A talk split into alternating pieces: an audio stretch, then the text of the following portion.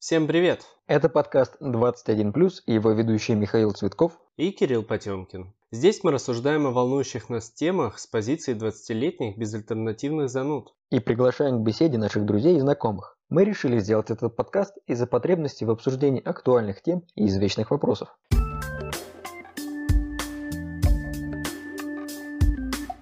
И сегодня мы хотели бы обсудить тему колонизации космоса. И для обсуждения этой темы мы пригласили Павла Бурмистрова, как он попросил себя представить, человека и парохода, обымающего необъятное, одной ногой стоящего в будущем.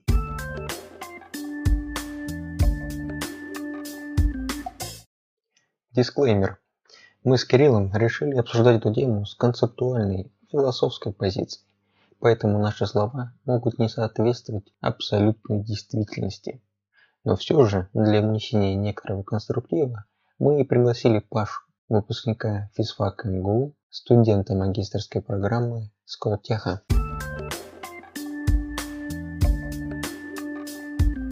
В прошлый раз мы обсуждали тему переезда и ассимиляции с нашим гостем Эмилем и как бы затрагивали переезд в том числе на другой континент. А в этот раз хотели бы обсудить тему переезда более масштабно на другие планеты или спутники. И для начала хотелось бы вообще ввести актуальность для этой темы, почему это важно именно в сегодняшний день. Довольно популярная личность во всех сферах научной, поп-культурный. Илон Маск – это человек, который двигает целом это направление именно в культуру, является такой публичной личностью, которая к себе внимание привлекает и как следствие к своей деятельности. И он довольно часто заявляет о том, что он хочет колонизировать Марс, он готовит специальные ракеты для полета туда. Ну, он вообще много заявлений интересных делает. В недавнее время еще и про чип для мозга сделал, который будет... Сделал заявление о том, что он придумает чип, который будет улучшать работу мозга, улучшать слух, зрение и так далее. Так что с заявлениями Маска все, все в порядке. Да, но все мы его достижения и разработки все равно не перечислим. Вот. А если говорить о космосе, то вот, например, в 2017 году он э, прям собрал конференцию и сказал, что вот мы будем колонизировать Марс, и к 2023 году хотим впервые туда отправиться, для этого будем строить ракету. Что он э, еще говорил? Он говорил о том, как он туда полетит, и что там примерно будут жить, и хочет, чтобы туда полетел миллион человек для успешной колонизации. То есть не, не разом, конечно, но... Ну, он назвал число, да. к которому он стремится.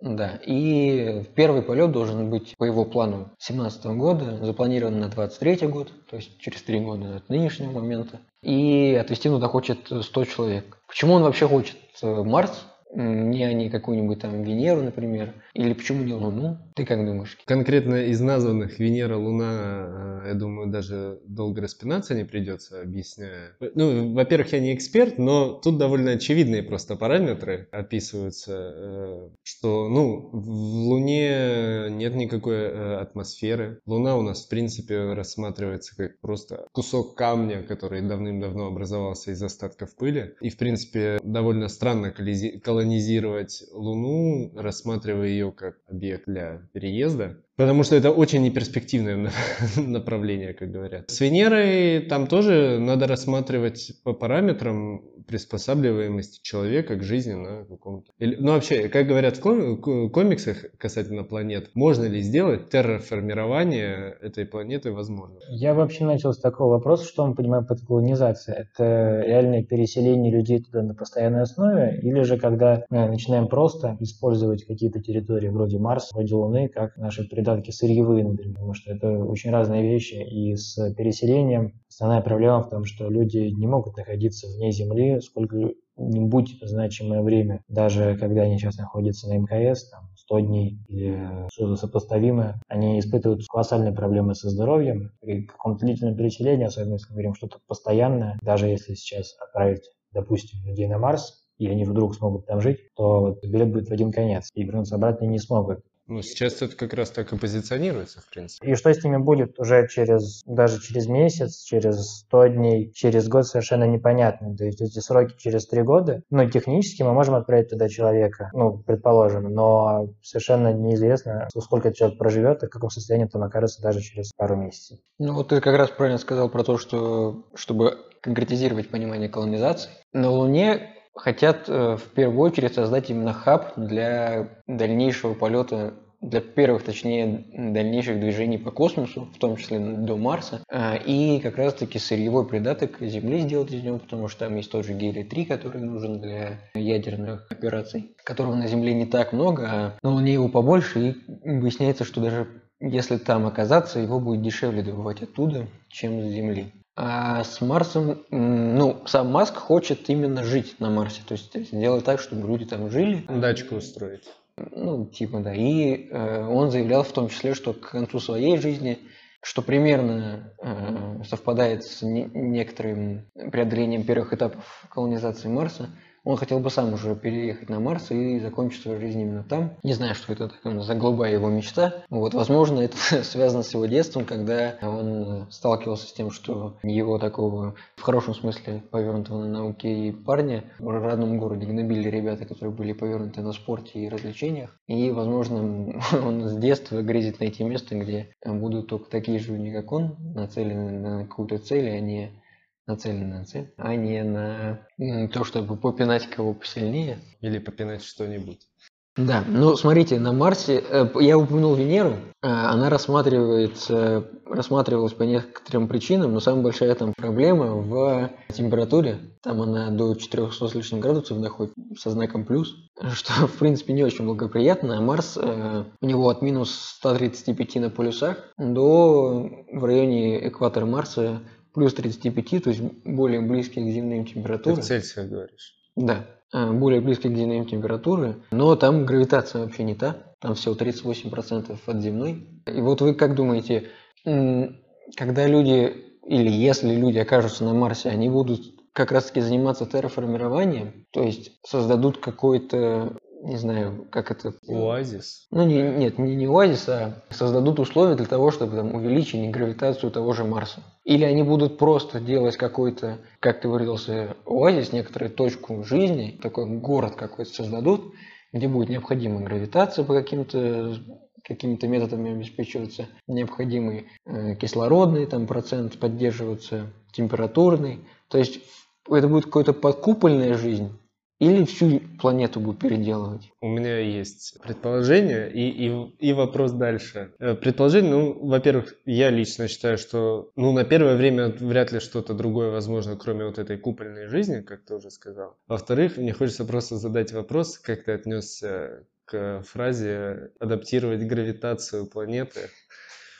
Но это кажется очень нереалистично при текущих технологиях. То есть можно потом подойти еще по... Есть такая шкала Кардашова, и это некое разделение для цивилизации по их уровню энергопотребления. Первый тип – это когда используется вся солнечная энергия, которую получает планета, ее внутренние ресурсы. Второй тип – это когда используется вся энергия а, Солнечной системы, и далее там по нарастанию сложности и по нарастанию масштабов. Наша текущая цивилизация – это даже не, не первый тип, это это что-то там 0,07 или 0,65 по... Но уже ближе к единице, хочешь сказать? Да, мы не подходим к единице, то есть мы не используем все ресурсы нашей планеты, все, все что мы получаем от Солнца, все, что на ней находится. Да, и даже еще не, не подходим к этому, хотя все-таки ну, вроде как продвинулись неплохо относительно пещерных людей. Если говорить про терр, терраформирование Марса, про какие-то такие штуки, которые связаны с целыми планетами, то это просто другой масштаб энергопотребления. Это не масштаб одной планеты, это как минимум масштаб Солнечной системы, чтобы мы могли использовать такие объемы энергии, которые как минимум тысячи лет еще не будут доступны нам. Поэтому, скорее всего, наверняка это один из вариантов, когда изменяться будет целая планета просто потому, что масштаб работы с энергией уже будет гораздо выше. Но куда мы уйдем в других направлениях, какие у нас будут доступны способы перемещения, что мы еще сможем делать с планетами, вообще открытый вопрос. Поэтому на ближайшее, словно ближайшее время Единственное, что нам будет доступно, это какие-то совсем локальные, так называемые оазисы или космические станции, которые, там, как вариант, проектировались по типу центрифуги, как раз чтобы поддерживать гравитацию. И плюс к этому еще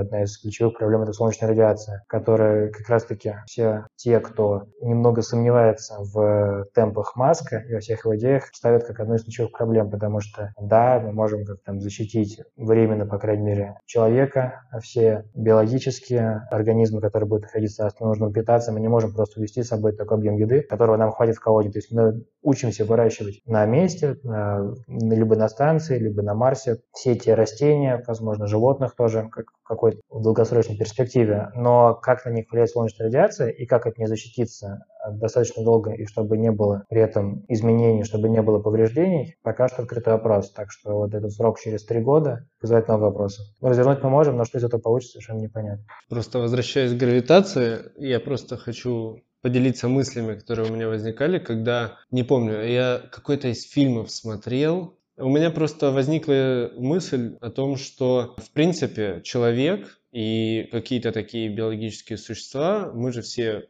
потихоньку адаптируемся. Конечно, сложно сказать показатели или что-то точное насчет э, изменения там, мышечной массы или вообще анатомии человека по поводу адаптации к этим 38% от земной массы. Но в принципе, мне кажется, что ну вот сейчас при данных каких-то технологиях, даже там недалеком будущем, что для тех, кто будет переходить, в, переселяться на Марс в один конец, для них, естественно, мне кажется, будет проще разработать какую-то систему постепенного адаптирования к уменьшению гравитации, нежели пытаться поддерживать весь свой организм, как вот делают на МКС, у них там установлены всякие тренажеры, чтобы они хотя бы старались поддерживать работу мышц для того, чтобы когда они вернулись на Землю, они смогли побыстрее как бы вернуться к нормальной гравитации. Что мне так вот, возвращаясь к Марсу, мне кажется, что разработать такую систему сейчас в данных условиях это оптимальнее, чем пытаться, там, я не знаю, разработать какие-то методы, там, оазис вот этой платформы, внутри которого будет условная приближенная к земной гравитация и так далее.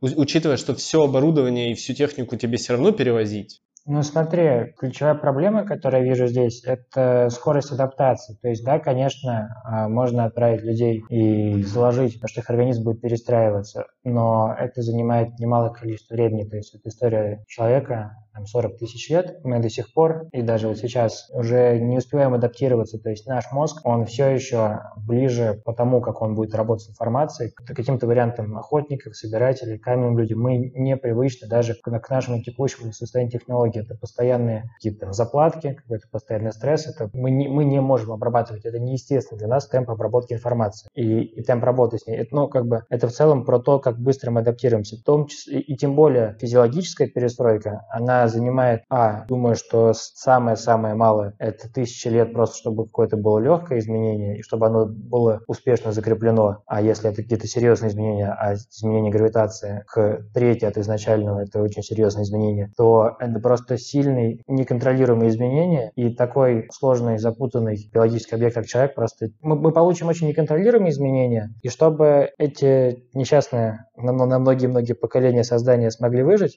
там должно быть очень большое количество людей, людей, и что с ним будет происходить, мы вообще не знаем.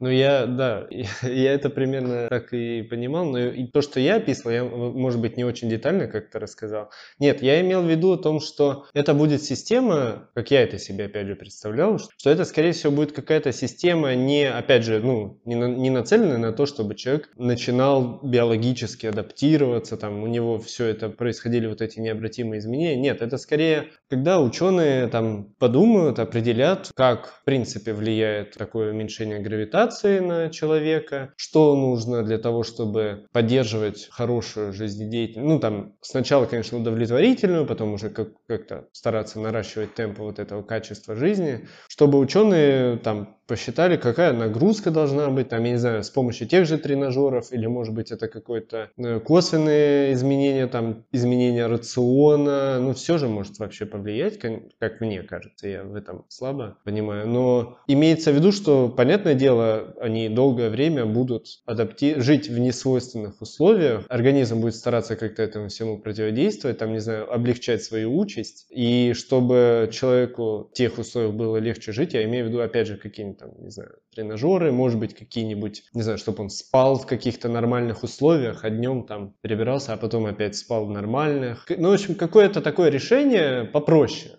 Я, я смотрю не в настолько далекое будущее, когда действительно эволюция уже начнет менять человека. Хотя она начнет сразу же, конечно, но я имею в виду результаты мы увидим. Я просто не очень понимаю. Ты понял вот о чем я? Я, я понял идею твою довольно абстрактно, что, что это некие такие костыли Да, и, да, и вре- да. временные решения, когда ты погружаешь, условно предположим, что удалось разработать систему, которая будет обеспечивать нормальную жизнедеятельность, например, на время сна, а там, часть времени ты находишься на базе вот таких уже некомфортных условиях. Тут Наверное, ключевая проблема, что все равно ты будешь находиться, ну, тебе нужно либо все время находиться в этом костыльном варианте, который будет воспроизводить нормальные условия жизни, при которых твой организм способен функционировать, либо как только ты оказываешься хотя бы, даже предположим, час в день в этих полумарсианских условиях, ты сразу будешь получать необратимые условия. Что из этого получится, неизвестно, и тут бы я, я бы даже сказал, что это единственный способ узнать. То есть мы, словно сидя и разрабатывая на, на Земле, как же это будет выглядеть, и м- моделируя эти ситуации, мы никогда в итоге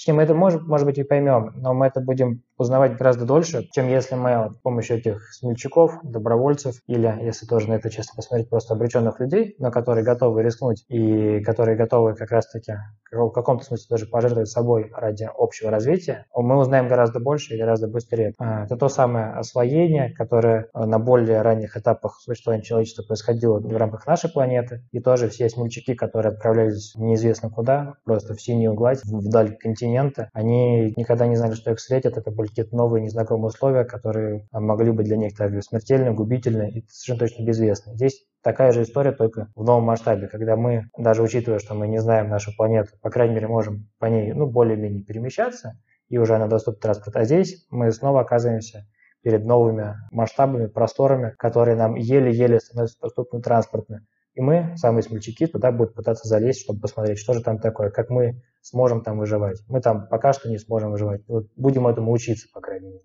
Ну вот, извини, пожалуйста, я закончить просто хочу вставочку. Меня просто, я вот сейчас проанализировал наши высказывания, и у меня э, возникла мысль о том, что мы просто смотрим на всю эту проблему с двух точек зрения. У тебя она такая более глобальная, когда ты начинаешь смотреть там на, на эволюцию, на вот все это ресурсы, изменения. У меня же еще очень сильно стоит вопрос о том, что, ну, в голове он постоянно он от меня не отлипает, о том, что каждая вот эта капсула, каждая кровать, каждое еще что-то, туда нужно будет перемещать. И, соответственно, нужно придумывать оптимальные решения, которые, там, естественно, потребуют меньше ресурсов от Земли для того, чтобы мы переместились туда и уже, может быть, начали хоть какие-то ресурсы получать там. Безусловно, но я вот я чуть меньше говорю про нее, потому что нее как раз потому что просто чтобы освоение, чтобы путешествие, чтобы все любые процессы, связанные с развитием, с технологическим производством, существовали, они, разумеется, будут оптимизироваться, ужиматься, иначе мы просто технически не сможем направить и осуществлять само освоение, сами, сами транспортные перемещения. Поэтому то, о чем ты говоришь, это, в принципе, по моему мнению, уже заложено в текущие методики, текущие методики освоения, текущие методики создания новых технологий. Я все равно не очень понимаю, что ты имеешь в виду, когда ты говоришь придумать тренажеры, которые помогут людям постепенно привыкнуть. Постепенно привыкнуть к гравитации другой – это все равно эволюция. Нельзя как-то быстренько с помощью тренажера привыкнуть так, чтобы это не было эволюционное изменение. И, и на него, как Паша правильно сказал, требуется сотни, а то и тысячи лет, а то и больше. Да. Мне кажется, что за это время как раз-таки технологии на Земле разовьются намного быстрее, так, чтобы сделать другую планету похожей на или максимально близкой к земным условиям, то есть изменять не человека, на что с биологической точки зрения, то есть чтобы это был естественный процесс, мы не можем повлиять. С помощью технологий изменить другую планету через даже тысячу лет, мне кажется, более просто, чем э, изменить вот это, ну, точнее, ускорить как-то процессы эволюционный э, и адаптивный к другой планете в человеке. Другое дело, что эти технологии и тренажеры можно делать, э, точнее, делать не тренажеры, а начинать превращать людей в каких-то киборгов, которым будет неважно, какая гравитация, потому что условно машину подстроить под э, какой-то уровень земного притяжения, ну или марсианского притяжения, намного проще. Это делается на, на, настройками. Э, не знаю, перевозить там только мозг. А если смотреть дальше, цифровое сознание? Гораздо проще, да. И я с тобой полностью согласен, что действительно технологии и ход их развития и возможности, которые они нам предоставляют, идут гораздо быстрее, чем наши биологические изменения. То есть, может быть, мы уже как-нибудь можем подстроиться, как именно биологический вид, под изменившиеся условия нашего ареала, то есть когда он расширится. Но мы далеко не единственный биологический вид, и тоже только локально являемся условно называемой вершиной эволюции. Совершенно нет, не отменяется вариант того, что и гораздо быстрее пространство космоса будут доступны какому-то варианту цифрового сознания. Это может быть тоже искусственный интеллект во всех его пониманиях, как, как слабый, сильный, но разослать зонды, спутники, космические корабли, которые будут обвешаны аппаратурой, которые будут собой коммуницировать, которые будут объединены в некую сеть, обмениваться информацией, э, соединять ее и анализировать то, что происходит вокруг, будет гораздо быстрее, чем мы сможем выбираться в космос. Я думаю, что все вопросы с колонизацией, особенно если мы будем выходить за Солнечную систему, будут для начала, фундамент для них будет это разлетевшиеся во все стороны, наши, нами построенные и, может быть, уже сами себя поддерживающие, реплицирующие, общающиеся между собой, но именно цифровые корабли, именно чисто искусственно пилотируемые, искусственно пилотируемые аппарат. аппарат.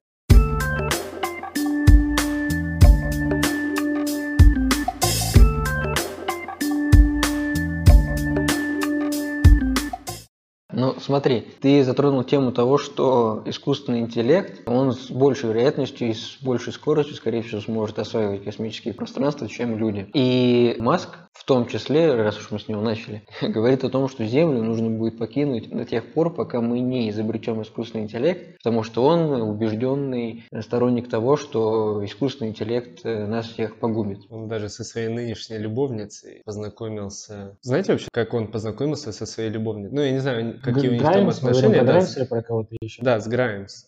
Я не помню, я просто не уверен, какие у них сейчас отношения. Может, они уже поженились или они в каком-то гражданском виде. Они родители одного ребенка. Да, они так. родители. Прекрасным да. именем, между прочим. да, Ксаеш, по-моему, Ксаеш 12. Он пошутил в Твиттере э, шутку довольно специфичную, которая была вообще по сути, да, да, да, да, я, кстати, помню. Вот, но суть это, я не помню шутки, шутки дословно, но суть была такова, что он там изменил просто и э, какое-то слово вроде Василиск или еще что-то, ну там с отсылкой на логическую задачу философскую. Задача поставлена так. Создается искусственный интеллект, который при своем создании, он будет уничтожать человечество, но не будет уничтожать тех людей, которые помогали его разработать. Вопрос, нужно ли участвовать в создании этого искусственного интеллекта? История в том, знакомство, что он так пошутил, и потом ему в комментариях, ну, он пошутил с отсылкой к этой задачке. Ты просто сказал про искусственный интеллект, я все это резко вспомнил. Он пошутил с отсылкой к этой задачке, а потом ему в комментариях начали писать, что вообще-то, типа, вот именно эта шутка, она уже была в клипе у Граймс. Прям буква в букву. И они сошлись, и, как видите, удачно родили ребенка. Мне кажется, эта задачка непростая, но вот то, как она будет решена человечеством, если действительно воспринимать ее условия как данность, довольно очевидно. Мне кажется, очень простая аналогия с ядерным оружием. Абсолютно все прекрасно понимают, что это отвратительно и губительно, но все вместе с тем понимают, что даже если мы откажемся от, э, ну какая-то конкретная страна условно понимает, что если мы откажемся от ее производства, скорее всего, мы просто отдадим преимущество другой стране, и тем самым окажемся ну, зависимым или каком-то подчиненном состоянии. Поэтому абсолютно все страны забивают на потенциальную угрозу человечеству и занимаются этим развитием. И то, то же самое, наверное, будет с этим искусственным интеллектом. Если считаешь, что искусственный интеллект нас всех убьет, а сохранит только тех, кто его разрабатывал, абсолютно все будут его разрабатывать, потому что даже если, ну, логически предположить, что, окей, если еще не создана штука, которая может нас убить, давайте все вместе перестанем ее делать, и тогда мы все останемся живы. Нас, нам не придется делиться на тех, кто разрабатывал, не разрабатывал. Абсолютно все будут э, не причастны к этому, и абсолютно все останутся живы. Ну, точнее, не умрут из-за искусственного интеллекта. Как хорошо ты думаешь о человечестве. Ну, не, не из-за искусственного интеллекта, да, умрут. И в итоге все равно все будут разрабатывать этот искусственный интеллект, потому что считают, что намного выше опасность что другие люди решат оказаться теми, кто его разработал, а остальные окажутся жертвами потенциальными. Да, но когда мы сейчас говорим про ядерные технологии, про атомные технологии, мы сейчас оставили все же за бортом мирный атом. Это те электростанции, которые сейчас являются самыми энергоэффективными, и как раз из-за всего негативного, можно сказать, наверное, медийной картинки или вот впечатлений человечества про эти технологии, они не строятся, не, не по каким-то рациональным причинам. А это, это та, та же самая вторая или очередная сторона медали, это та, та же общая а, линия прогресса. Действительно, во многих, а, и не только в случае атома, причинами для того, чтобы создавать разработки, были некие военные заказы. Вместе с этим приходит и мирный атом, который становится повсеместно доступным и который при этом также не используется. То же самое будет наверняка и с искусственным интеллектом, который... Пока он в такой стезе как раз развивается. Да, конечно. Более того, он уже есть. Только разберемся с тем, что, что вообще такое искусственный интеллект, потому что даже в текущей терминологии он делится хотя бы на слабый и на сильный. Под по слабым интеллектам понимаются те компьютерные системы, которые способны решать определенные узконаправленные задачки. Они смогут их решить лучше, чем человек, но вот речь про тот самый сверхумный искусственный интеллект, который обладает еще созна- там, сознанием, чем-то прочим, это, это не про него точно. Это именно про то, что ты поручаешь, например, задачу распознать дорожные знаки, и твой слабый искусственный интеллект с этим лучше тебя. Но он заточен только под это. Вне этого он не способен сделать, потому что это просто кусок кода, который будет исполнять. Есть также сильный искусственный интеллект, вещь совершенно на данный момент спекулятивная, как раз-таки на стыке того, на стыке просто того, что вообще такое сознание, куда оно берется, потому что мы также не знаем, чем мы наделены, что такое наше сознание. Понимая вопрос понимания того, наделен ли другой объект этим сознанием или нет, он открыт. И до создания чего-либо, что будет похоже на сильный искусственный интеллект, очень и очень и очень далеко. А, ну, слабый, да, он есть. И у него огромное количество опасностей также, потому что возьмем как раз-таки военные конфликты, возьмем э, что-то с ними связанное, ты скажешь, что вот в этой выборке э, вот эти 100 террористов, они опасны. Твоя система компьютерного зрения распознает среди мирных жителей, и решение будет принято компьютера на чтобы убить этих 100 человек, которые в итоге оказались мирными. И это уже как раз-таки стык этических вопросов про то, что заказом прогресса является военные силы, военные заказы. При этом тот продукт, который получается, он ведет к гибели мирных людей, он в целом ведет к смерти людей, мирных или мирных, вообще не важно. То есть это помогает людям убивать людей но при этом вместе с ним он также подтягивает за собой те применения, те мирные применения, которые нам доступны. Также и с, э, со всеми технологиями, связанными с ракетой, которые также развивались в основном в 20 веке. То есть что нам вообще позволило говорить о колонизации космоса, что нам позволило выбираться. Это, опять же, необходимость разработки реактивных ракет, необходимость разработки космического оружия, необходимость конкурирования дальше с помощью искусственного интеллекта, что нам позволит также осваивать космос. Поэтому всегда, если это вот скользкая, опасная часть, связанная с военными разработками, и мы смотрим вот на ту самую мирную часть, которая во многих случаях является побочным продуктом этих военных разработок, и нам хочется, чтобы вот эта мирная часть, она была приумножалась, и вот мы смотрим в нее и хотим, чтобы было будущее за ней, а не за уничтожением друг друга.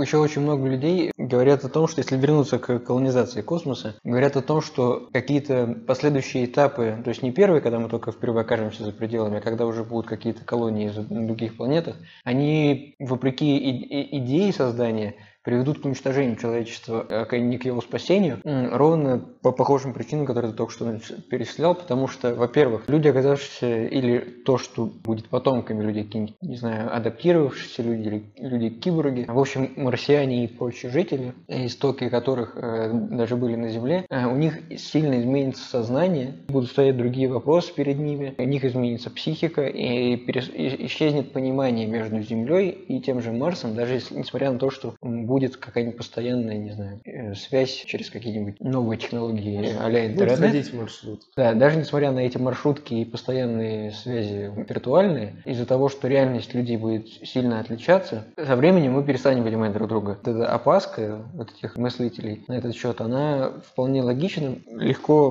в меньших пропорциях представима. Э, можно посмотреть на историю, когда мы жили просто на разных континентах, нам надо было переплыть море, и мы оказывались совершенно совершенно новых для нас землях. Люди там жили совершенно иначе. То, что одним казалось нормальным, для других э, было в диковинку. А это все равно очень схожие для этих людей условия. То есть уровень кислорода одинаковый, еда примерно одинаковая везде, ну, там, за каким-то редким исключением. То есть глобально условия одинаковые у этих людей были. А все равно на то, чтобы найти какое-то понимание, ушли сотни лет, и до сих пор эта задача не была достигнута. А тут люди окажутся за несколько месяцев космического пути друг от друга э, в совершенно разных условиях, э, как раз таки самая большая опаска в том, что вот эта вот разница в сознании и в условиях жизни, они приведут к тому, что будет со временем нарастать конфронтация. Потому что земляне будут считать, что они главные, марсиане будут, естественно, бороться за свою какую-то независимость или, или считать, что э, Земля должна им постоянно помогать, как некоторые регионы России считают, что их все время должны спонсировать. Ух, скользко, скользко, скользко, Миша. Ай. Только что приехал из региона, поэтому я тебе точно скажу, это будет очень неприятно. Вот об этом я и говорю, что тут даже не планетарные, а внутри государственные масштабы, и они уже ведут к этим проблемам. И самое главное, что нынешнее оружие, которое есть, тоже, например, ядерное сдерживание, оно как работает? У главных оппонентов есть одинаковое оружие, которое уничтожит и тех, и других. И все прекрасно понимают, что как только начнется действие с одной стороны, будет автоматическое противодействие, и умрут все. Если будет такая ситуация с Марсом, если кто-то по кому-то ударит ядерным оружием по одной из сторон, во-первых, совершенно э, задержка будет слишком длительная для того, чтобы как-то своевременно отреагировать. Грубо говоря, если с Марса прилетит на Землю э, какой-то удар, совершенно будет, во-первых, довольно поздновато реагировать, даже если это будут автоматические системы. Марс будет ожидать какой-то ответ, и он может выстроить какую-то уже систему защиты условно, избить эти ракеты на подлете к этому Марсу и защитить себя от ответного удара. Поясни, пожалуйста, пожалуйста, чем это отличается от текущей ситуации, когда, ну хорошо, разные временные масштабы, да, но ничто не мешает, например, расположить там некое орбитальное оружие, даже сейчас уже есть. Повесишь как спутник те же там ядерные боеголовки, они будут отправлены в атмосферу на поверхность одной из планет по команде. Ну, это такая же гонка вооружений. Я не вижу, чем гонка вооружений, описанная тобой на межпланетарном масштабе, отличается от текущей. Можно я, пожалуйста, скажу? Вот меня просто из всей этой идеи очень резануло полное отрицание морального этического и вообще какого-то социального прогресса из того, что ты сейчас высказал, потому что как с моей точки зрения это все выглядело? Ты считаешь, что мы при переселении на другую планету будем действовать по тем же как бы, алгоритмам, что и при переселении на другой континент, которое произошло несколько веков назад. Ну, началось еще дальше. Опять же, ты там упоминал о том, что мы там сложно налаживали связи с теми, кто жил на другом континенте и так далее. Ну, как бы как по мне, этот путь довольно удачно пройден, потому что сейчас уже такая глобализация развивается. Все не то, что просто общаются. Мода, какие-то тренды и общение на всей планете, ну практически, будем что не везде, но во, во многих ее частях они уже становятся одинаковыми. То есть я, я не могу сказать, хорошо это или плохо, но есть какое-то определенное движение в сторону того, что обобщение и глобализации. При этом отдельном разделении на этносы, там какие-то культурные отличия, это все тоже учитывается, но э, мне кажется, что говорить о том, что, ну, понятное дело, естественно, со временем они начнут мыслить по-другому, конечно, обитание на другой планете не может сказаться. Это само собой разумеющееся, у них будут другие потребности, естественно, у них там ежедневное какое-то поведение будет сильно отличаться, но в конце концов, мне кажется, проблемы наладить связь, тем более мы это уже делали. Конечно, не в таких масштабах, но почему бы... Я, я верю в лучшее. Я просто почему-то в этом всем уверен, что все реально наладится. С гонкой вооружений я абсолютно согласен со всеми, что вы оба сказали, что действительно это будет какая-то обычная гонка вооружений, которая, блин, ну она происходит все время, всегда происходило и, и какого-то определенного конца не предвидится. Решения могут быть какие-нибудь другие. Кстати, мне почему-то хочется еще думать про... Я, конечно, сейчас скажу, это немного по из вселенной Звездных войн, но мне почему-то кажется, что очень даже возможно какое-то лазерное оружие или фотонное, вот, что-то вот из этой истории. Учитывая дальние расстояния, скорость, с которой необходимо будет оружию или его продуктам перемещаться, Вот у пушки уже есть. Они там вопрос только в мощности. Ну вот да, нет, и опять же, опять, суть только в мощности. То есть предпосылки-то их много. Вы просто до этого перечисляли только ядерные боеголовки и так далее. Вот. А мне почему-то хочется думать. Там, конечно, тоже вопрос про точность, о том, что это точечные удары и так далее. Но... Ну, не, если мы хотим попугать слушателей новыми технологиями в целом, то есть еще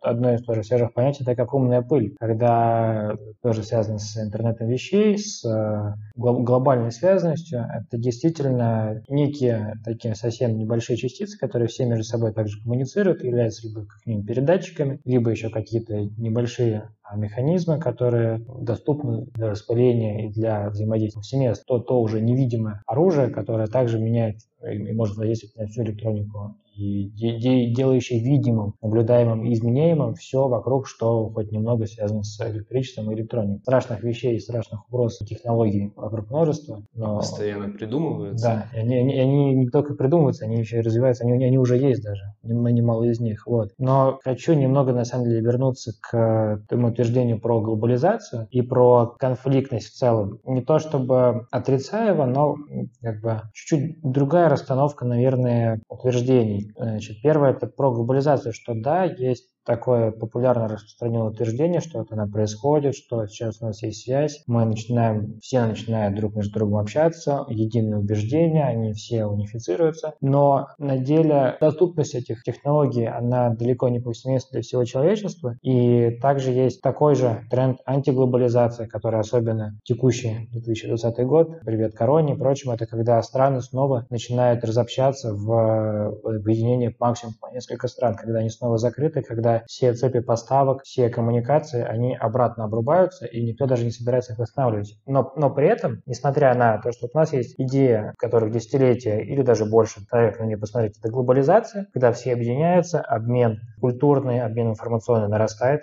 это, разумеется, есть. Есть, например, тренд антиглобализация, когда все между собой, наоборот, замыкаются. Но в целом это какие-то тоже локальные явления и лишь часть того, что, несмотря на то, как все будут между собой э, чуть лучше коммуницировать или чуть хуже, Прогресс по мере существования человечества и нарастания технологий идет в одну сторону, именно, ну, пока что, по крайней мере, это в сторону увеличения сложности, в сторону их развития. И при этом конфликты, которые сопровождают как раз-таки про территориальные проблемы, в масштабах двух деревень, в масштабах двух стран, для двух планет, они, в принципе, тоже, это, у них единая природа. То есть мы никуда не денемся от конфликтов, где бы вы ни были на пути прогресса. Он в любом случае идет, и в любом случае у нас будут конфликты между собой разной степени локальности. Ну, я думаю, что такова скорее природа человеческая, и это именно то, в том числе можно назвать это такими более определенными понятиями, как жадность за ресурсы, э, стремление к развитию, стремление то или же более ее положительная сторона – это стремление к лучшему, то, что люди будут постоянно конкурировать как индивиды, или же как страны, или же как уже планеты, это будет вести к тому, что они будут придумывать что-то новое, чтобы как раз-таки продвинуть себя, чтобы улучшаться. И в совокупности, если все будут хотя бы немного уживаться, то мы будем двигаться вперед через эти терки, через эти терни, через эти сложности. Ты сказал просто самую отличную, мне кажется, мысль. При всей моей вере в лучшее, это самое крутое, что можно было на самом деле услышать из всей этой записи, что в принципе идея создания второй планеты, я почему-то действительно об этом даже как-то серьезно не задумывал, что действительно же создав колонию, типа вторую планету, если она будет развиваться, конкуренция будет двигать и эту планету, очевидно. Я вот, ну, это добавляет мне какой-то уверенности в будущее. Хотя при всех минус. Ну, смотри, вот ты упоминал, что и войн, и прочих таких вот каких-то конфликтов будет все меньше, потому что развивается мораль э, общественная. Не, я этого не говорил. Ну, ты с этого начал, сказал, неужели ты настолько не веришь в человечество? Нет, но я говорил про другое, я говорил только про глобализацию. Я Нет, не ты говорил... сказал, ты настолько не веришь в человечество, мы можем это включить и переслушать, и это несложно не, сделать. Ты сказал, что ты, ты спросил меня, ну, неужели ты настолько не веришь в человечество это было про и в улучшение морали и это, и так далее. Я и неужели ты, ты не... слишком положительно думаешь? что ты слишком хорошо думаешь, я сказал про мораль.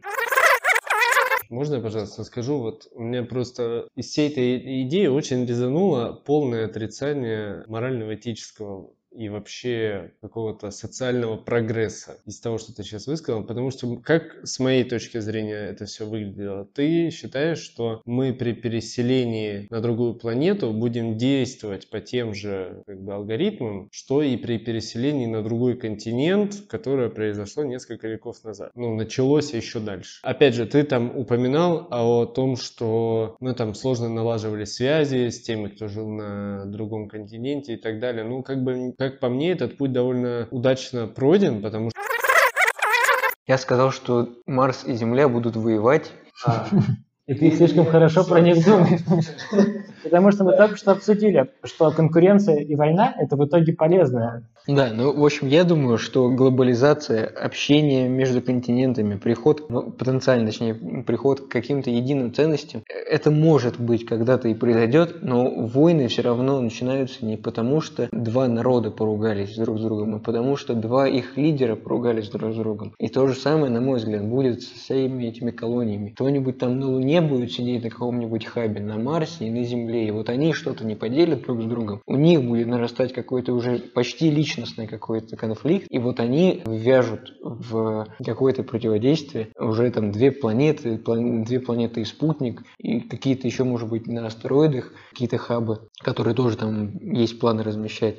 То есть и идея в том, что войны начинают власти, а не народы. И даже если условно там мы, сидя в Москве, общаемся с тем же Эмилем в Америке, вот мы на одном языке э, говорим, мы могли бы даже э, и ценности у нас похожие, согласно тому, что мы обсудили и так далее. Несмотря на это, мы втроем в сию секунду никак не можем повлиять на случай конфликта между нашим правительством и американским. И в случае, если начнется какое-то военное столкновение, наше общение, наши ценности, наша глобализация, которая позволила нам общаться, они не спасут нас, никого, ни их, ни нас. И то же самое, мне кажется, произойдет с планетами. Даже если жители и той, и другой планеты будут отлично друг с другом общаться и также записывать подкасты о том, как ассимилироваться к жизни на Марсе, может к тому моменту подкасты уже будут в России активно слушать.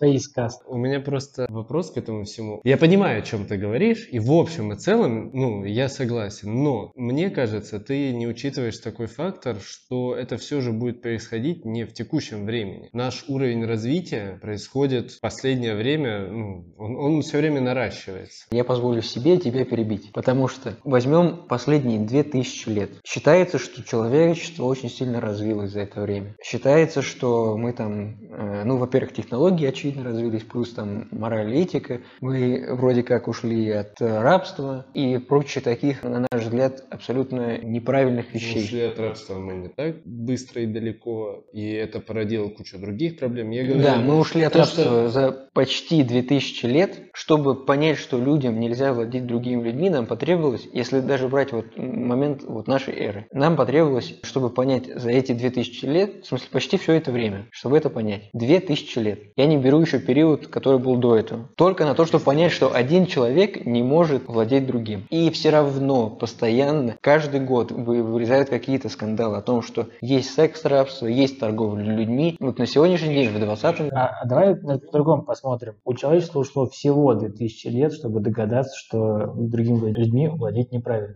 Ну, мы говорим в космических масштабах. 2000 лет в космических масштабах. Это, это секунда. Земля – это пшик в космических масштабах. Человечество – это даже не секунда, это прям вот э, мерцание, мгновение. Космические масштабы и планетарные масштабы это замечательно, но мы не будем жить столько, сколько планеты. И поэтому раз- рассматривать проблему того, что человечество всего за 2000 лет это понял, что это проблема с космических масштабов, мне кажется неправильно, потому что мы не будем Юпитером, который скажет, да всего 2000 лет прошло, какая Нет, разница. смотри, мы люди, я- и мы живем меньше 100 лет по большей части. Чисто с человеческой точки зрения, ты говоришь о моменте, когда Марс уже наращивает военную мощь. Лидер Марса не будет же развязывать войну, зная, что он проиграет. Логично? Значит, он уже к этому моменту нарастил мощь, сопоставимую с земной, чтобы уже какие-то ультиматумы строить, чтобы был, возник равный конфликт. Правильно? К тому моменту явно пройдет не 100 лет. Я с тобой Хотя, хотя, хотя это вопрос, учитывая, опять же, возвращаясь к тому, что ты сказал, вопрос, может быть, пройдет даже меньше 100 лет, учитывая темпы развития. И когда я говорил про темпы развития, я говорил не только морально. Хорошо, смотри, мы за 2000 лет поняли, что один человек не может владеть другим. Ну, во-первых, смотри, мы больше, да, ну окей, мы начинаем, допустим, берем условного первого раба 7 тысяч лет до нашей эры, да, там, и условно приходим к России, какой у нас 1861 год, отмена крепостного права, условно, просто как точка а, отсчета. За это время мы поняли один факт, и потом за оставшееся время, ну, то есть, как бы мы нужно делить, нужно разделять, что за вот эти условные 8 тысяч лет, 8,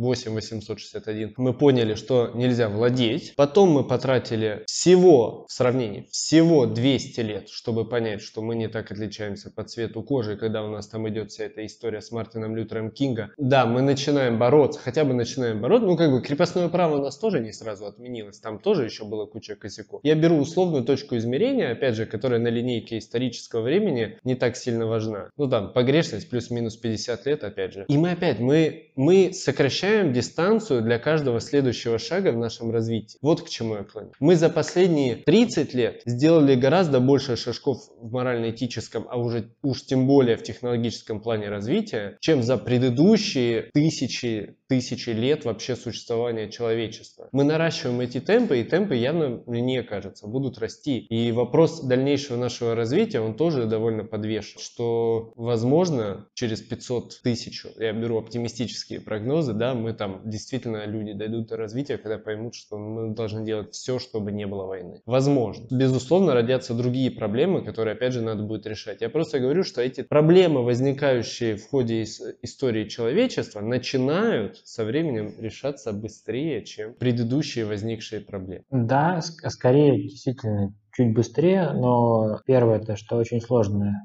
оценить темп, нарастание темпа прогресса. Но по таким внутренним, просто внутренним таким интуитивным ощущениям, да, вроде бы это быстрее. Но опять же, говоря про человеческую природу, как такой базис, с которым мы все равно остаемся, даже несмотря на прогресс, потому что принципиально мы остаемся с теми же законами физики, например, как бы гравитация никуда не делась, в принципе, с той же основой природы человека. И вот ее основа в том, что человек человеку другой. Мы все уникальны, мы все бесконечно сложные, мы все, каждый из нас, это отдельное целое, в своем понимании, вселенная, и отсюда в том числе берутся всегда разности мировоззрений. То есть конфликты, как таковые, они неизбежны, они всегда будут между людьми, но при этом понимание очень расхожее, и для меня тоже долгое время было понимание конфликта как чего-то сугубо негативного. То есть это то, чего нужно избегать, это всегда что-то плохое. Сейчас я постепенно прихожу к тому, что это совершенно не обязательно так. То есть это всегда, а что, что вообще такое тоже конфликт в одной из трактовок? Это некое пересечение интересов, это пересечение мировоззрений. То есть мировоззрение, получается, оно априори разное, даже у двух индивидов видов, не говоря уже про какие-то более крупные общности, объединения людей. То есть они всегда будут смотреть на мир по-разному, не всегда будут разные интересы. Причем каждый момент времени, каждую секунду они также будут меняться. И вот это наше коллективное движение, причем каждого по отдельности, когда мы смотрим все из своей одной уникальной точки, видим разные и двигаемся вместе, конечно же, мы будем, постоянно будет некие соударения, некие местами болезненные пересечения как раз в виде войн, в виде каких-то, тоже возьмем, вооруженных конфликтов. А иногда это будет некое не конфликт, конфликтное разрешение ситуации. И вот это как раз-таки движение в разных масштабах, оно всегда будет, но совершенно не обязательно, что эта разность мировоззрений – это плохо. Наоборот, получается, что уже часть людей или часть тех, с кем мы можем коммуницировать, пусть даже у них уже сильно изменилось сознание, сильно изменилось восприятие, они окажутся на Марсе. И мы, как такая единая общность, но с возможностью у каждого с своей точки зрения, сможем немного шире обхватить доступный нам мир и обмениваться этим. Пускай иногда через негатив, но тоже через позитив. И мы все уникальны, поэтому мы будем по-разному это делать, но мы сможем шире посмотреть на мир все вместе.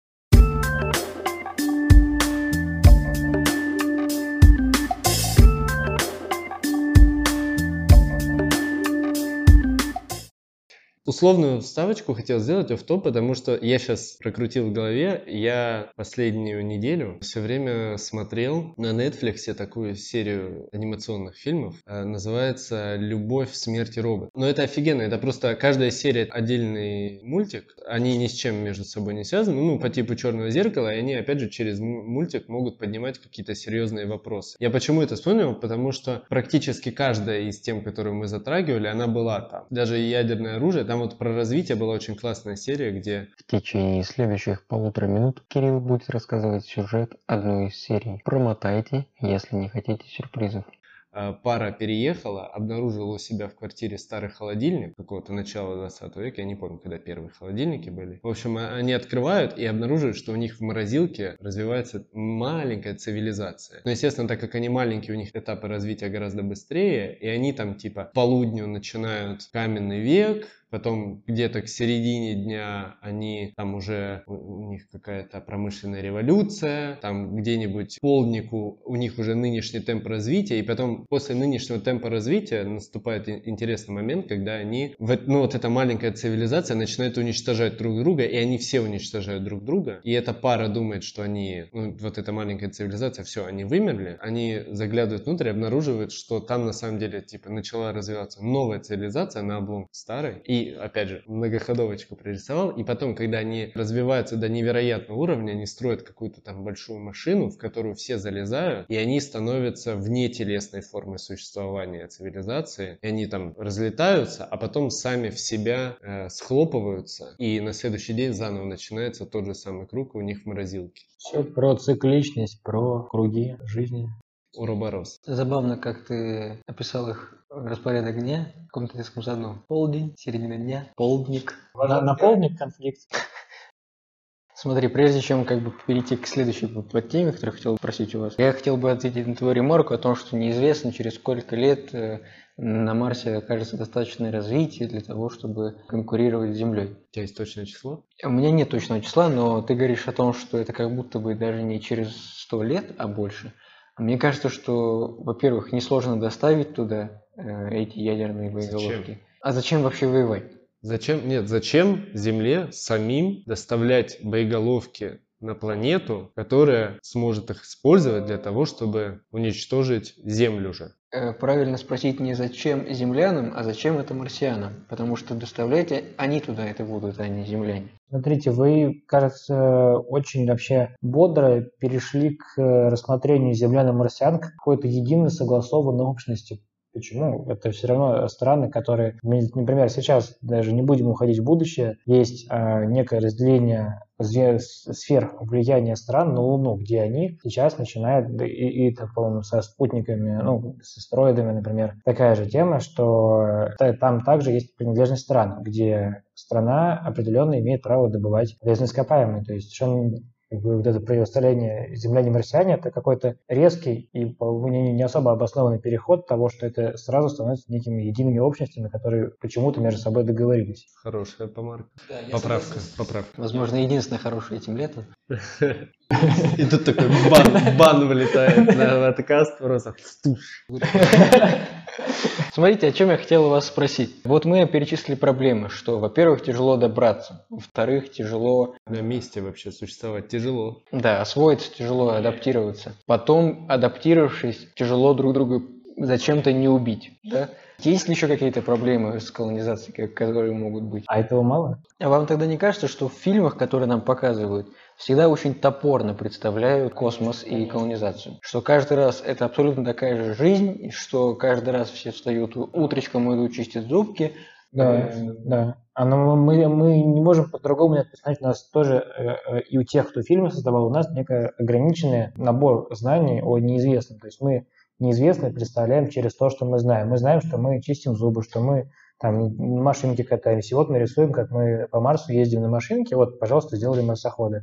Мы также рисуем, что мы чистим зубки, там мы делаем ровно тот же самый распорядок дня. Та картинка, которая снята, это некий язык коммуникации. То есть они же доносят не, не говорят, что вот так вы будете жить. Они говорят, мы думаем о, о жизни на Марсе. И вот наши переживания, вот наши впечатления. И вот что вы, мы хотим, чтобы вы с нами это испытали. А то, как это упаковывается, сам язык визуального нарратива, он, он становится таким, который доступен, э, на котором будет проще это объяснить. Вы смотрели фильм «К звездам» с Брэдом Питтом 2019 года? Нет.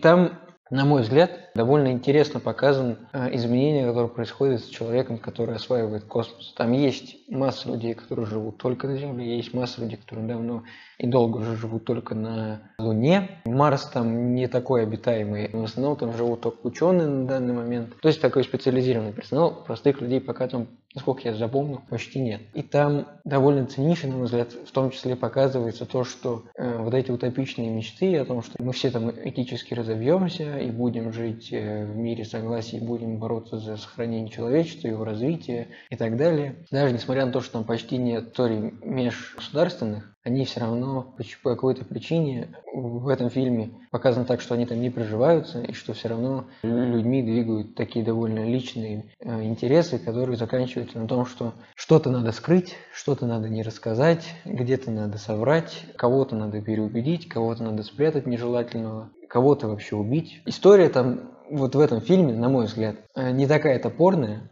Ну хорошо, а возьми тогда «Звездные войны», например. Там вообще абсурдный, как мне кажется, масштаб.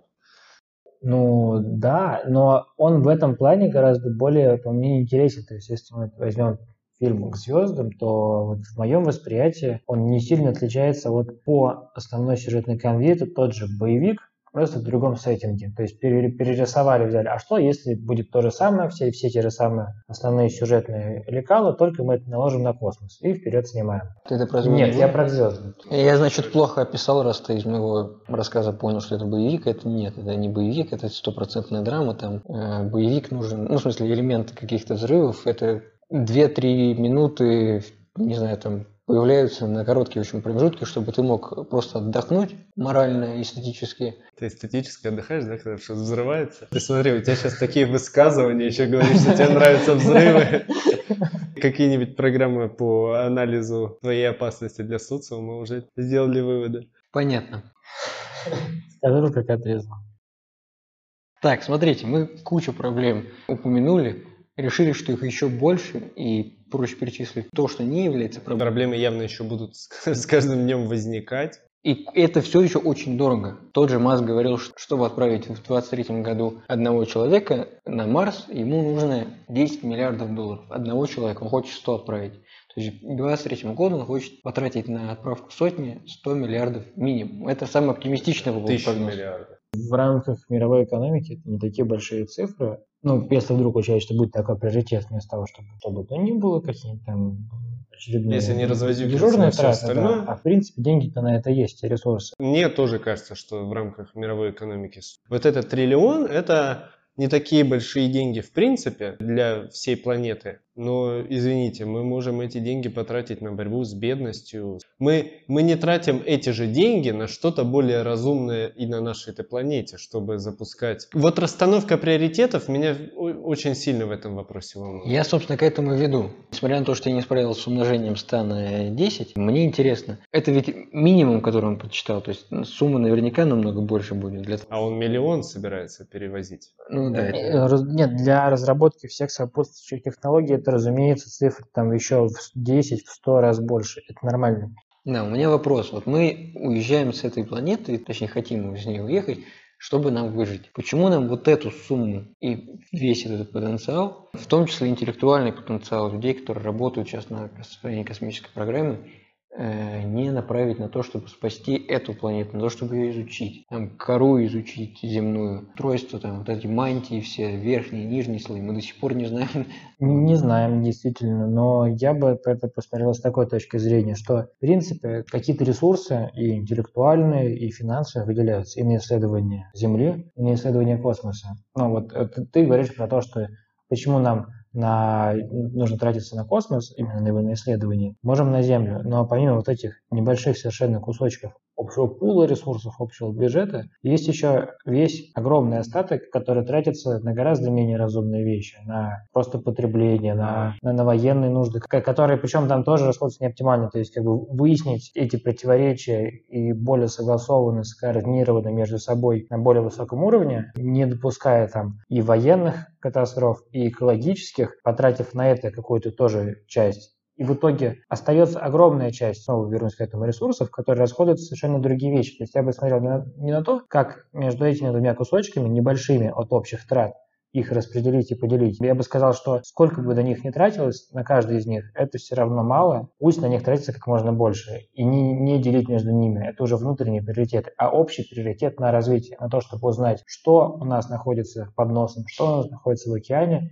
и что находится в космосе. И это движение в разных направлениях, оно синергично. То есть у тебя наука и технологии, которые позволяют тебе опуститься под воду, каким-то образом тебе помогут развивать в космосе. И наоборот, ты, развивая скафандр, придумаешь, как тебе лучше узнать то, что у тебя находится под водой. Это один общий вектор, в которого стоит двигаться и смотреть.